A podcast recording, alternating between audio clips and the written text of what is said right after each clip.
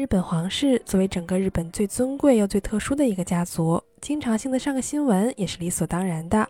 而这其中，天皇一家一直都是规规矩矩，登上新闻热搜，一般也是因为出席了什么活动，平易近人的和人民打招呼什么的。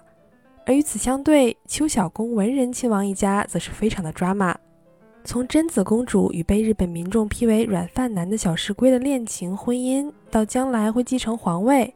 但一直被传患有发育障碍，还被实锤比赛作弊、走后门上名校的悠仁亲王，可谓是逢上热搜必被骂。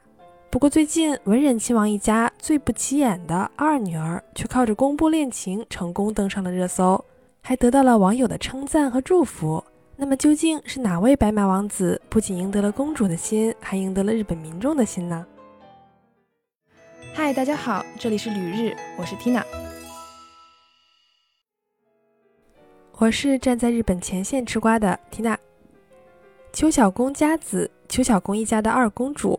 虽然我刚刚说她不起眼哈，不过这是因为最近她的姐姐和弟弟实在是话题度爆表。可是，在出现这么多 drama 狗血新闻之前，其实家子公主才是邱小宫乃至整个皇室家族最有人气也是最出圈的人。她有着皇室最美公主的称号。我特意从网上挑了个照片放到简介里，大家可以看看，喜欢这样的长相不？小时候的照片啊，我觉得有一点点像张子枫的感觉，只不过这是对我来说哈，大家如果不同意的话，可以留言，不要骂我。反正啊，日本人是非常吃这种颜的，清纯可爱、妥妥的偶像剧女主脸。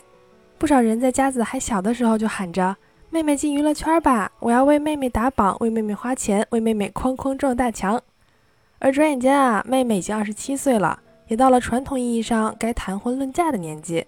再加上佳子自己也表示过不希望太晚结婚，所以佳子公主的恋情和婚姻一直受到了很高的关注。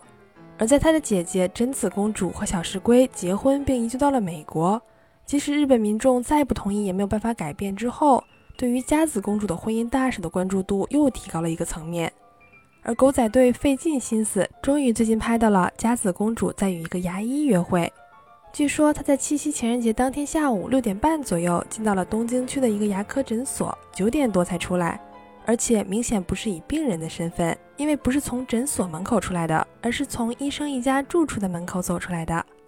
从照片上来看，据说是男生的父母双双出来送客，佳子也是满面笑容。这瞬间点燃了媒体们的好奇心，这个男生的家底儿算是被扒了个干净。据说男生的父母是季子妃的同学，所以父母辈儿就是相熟的朋友，而孩子这一辈儿也是十分有缘。两个人在小学六年级的时候曾经在一个班级，青梅竹马，也都曾是学习院的学生。这里介绍一下，学习院大学是一个日本很有名的私立大学，像我们之前讲过的，从附属幼儿园到大学一站式直通，绝大部分皇室成员都曾在这里就读，可以说是皇室大学了。因此，在这个大学上学的其他学生，一般出身也是非富即贵，家族想要很高声望的人。而这个男生家里的牙科诊所经营到他们这一代已经是第三代了，在当地也是有很高的声誉。同时，男生不仅优秀，还是家中的长子，未来大概率会继承家里的诊所。不说大富大贵吧，起码衣食无忧。在经历过小石龟这样还要靠公主养的皇家女婿之后，日本人对于驸马的家世要求已经降到了。只要有一份正经工作，诚恳踏实，能养活自己、养活家庭就行。所以门当户对这一关就算是过了。而在物质条件之上，据说这个男生还很帅，而且还和佳子公主有着相同的爱好，喜欢冰上运动。外貌的要求和灵魂的共鸣也轻松达成。家世不错，双方家长认识，知根知底儿，有着共同的爱好、共同话题，甚至连住的都离皇室住所很近。日本网友都评价说：“这不就是天选的驸马吗？”不过啊，还是有被小石龟狠狠伤过的日本网友持谨慎态度，评论说还是要好好调查一下对方的背景，别再是个利用皇室的人了。还有人嘲讽又无奈地说，希望这次是个已经得到医疗执照的人，因为咱们都知道啊，小石龟跑到美国去考医疗执照，到现在都还没成功呢。每次考失败都会上一次热搜，日本网友也是骂得孜孜不倦。最后啊，咱们再讲讲日本公主的婚姻归宿。其实严格来说，和公主门当户对的应该是王子，起码是个贵族。但是根据现行的日本法律，除了皇室成员以外，所有人都是平民。换句话说，日本公主只能嫁给平民，否则就要近亲通婚了。